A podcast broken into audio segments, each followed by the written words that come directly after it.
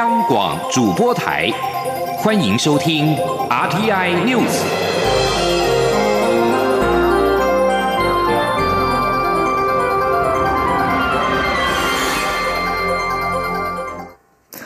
各位好，我是张旭华，欢迎收听这节央广主播台提供给您的 RTI News。为了防范武汉肺炎持续蔓延，教育部今天在中央流行疫情指挥中心的记者会上宣布，高中以下各级学校将延后两周开学。换言之，寒假将会延长两周，而暑假则平行延后两周才展开。此外，劳动部也拍板，如果家长在延后两周开学的这段期间，必须在家照顾十二岁以下需进行健康自主管理的孩童，可以申请防疫照顾假。教育部也表示，政府将会配送五十万片的儿童口罩给已经开学的私立幼儿园，作为紧急支援的备用物资。记者吴丽君报道。教育部长潘文忠二号在中央疫情指挥中心记者会上宣布，因应国外武汉肺炎疫情持续升温，为免开学后疫情蔓延，因此高中以下各级学校将延后两周开学。潘文忠说，在高中以下学校会延长寒假来缩短暑假，那么寒假会从原来的二月十一号开学日啊，延后到两周，也就是二。二月二十五为开学日，那让暑假来做缩短。原来暑假是七月一号开始放假，那么就从七月十五来开始放假。潘文中指出，整个假期是以平行挪移的方式来处理，既不影响学生的上课日，也不影响学生的受教权益。至于在此期间原定举行的各入学考试，包括国中会考、技专统测和大大学只考考期日程都不变，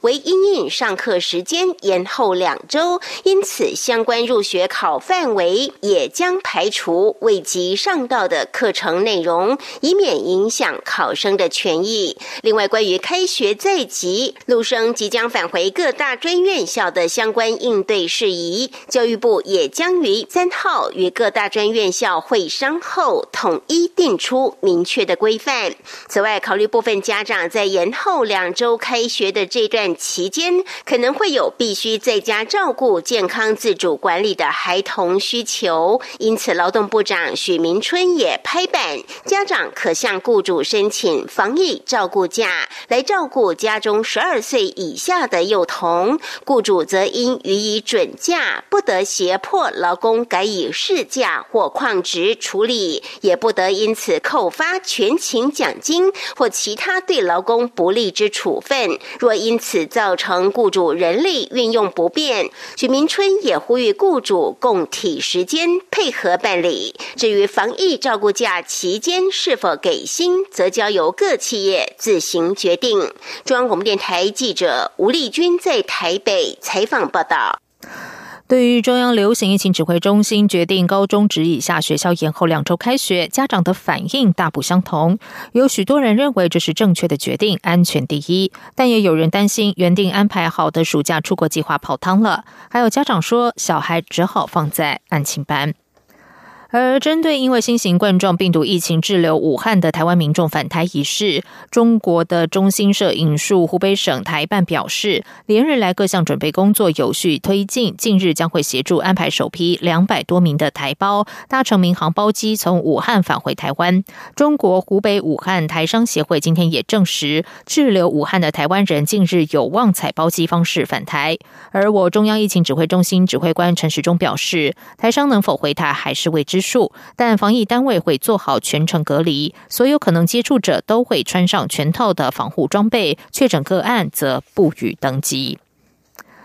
而因应严重特殊传染性肺炎，也就是武汉肺炎的疫情，新北市长侯友谊今天下午前往视察新北防疫专责救护分队。侯友谊受访时表示，他昨天跑了七八家的便利商店和药局，都买不到口罩，呼吁中央应该清楚公布每天配发的数量和据点，也可以参考他国做法，思考是否以健保卡领取口罩，以避免有人囤货。记者刘品希报道。为了对抗严重特殊传染性肺炎疫情，新北市长侯友谊二号下午前往新北市新庄裕民消防分队视察防疫专责救护分队。救护分队模拟情境，实际演练处理流程。侯友谊致辞时表示，救护分队穿戴完整的装备，并以防疫专车运送可能病患。事后的防护衣丢弃、专车消毒清洗等，在医师的指导下，都有一套标准作业流程。防疫是同作战，整个流程一点都不能疏忽。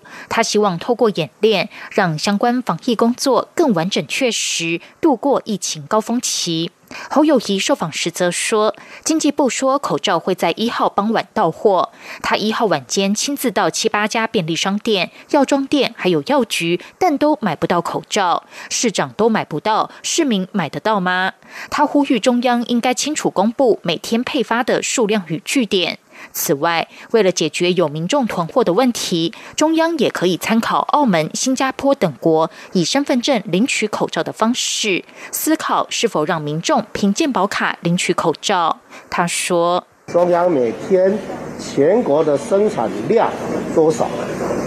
配发出来多少，要很清楚的告诉我们所有的全国市民们。更重要的，每一个县市，包括我新北市。”配花多少？然后这些配花的量，在生产端到物流的这个中间，物流是怎么样的配花？配花到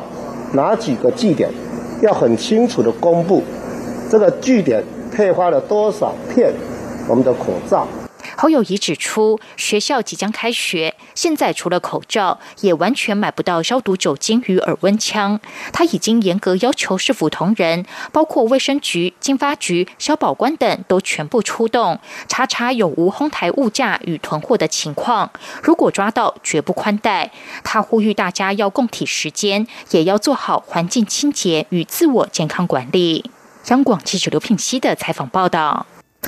中国国家卫生健康委员会今天通报了新型冠状病毒，也就是武汉肺炎的疫情数据。截至二月一号的午夜，中国总共确诊了一万四千三百八十例，累计死亡病例三百零四例，而仅仅一天就新增了两千五百九十例的确诊。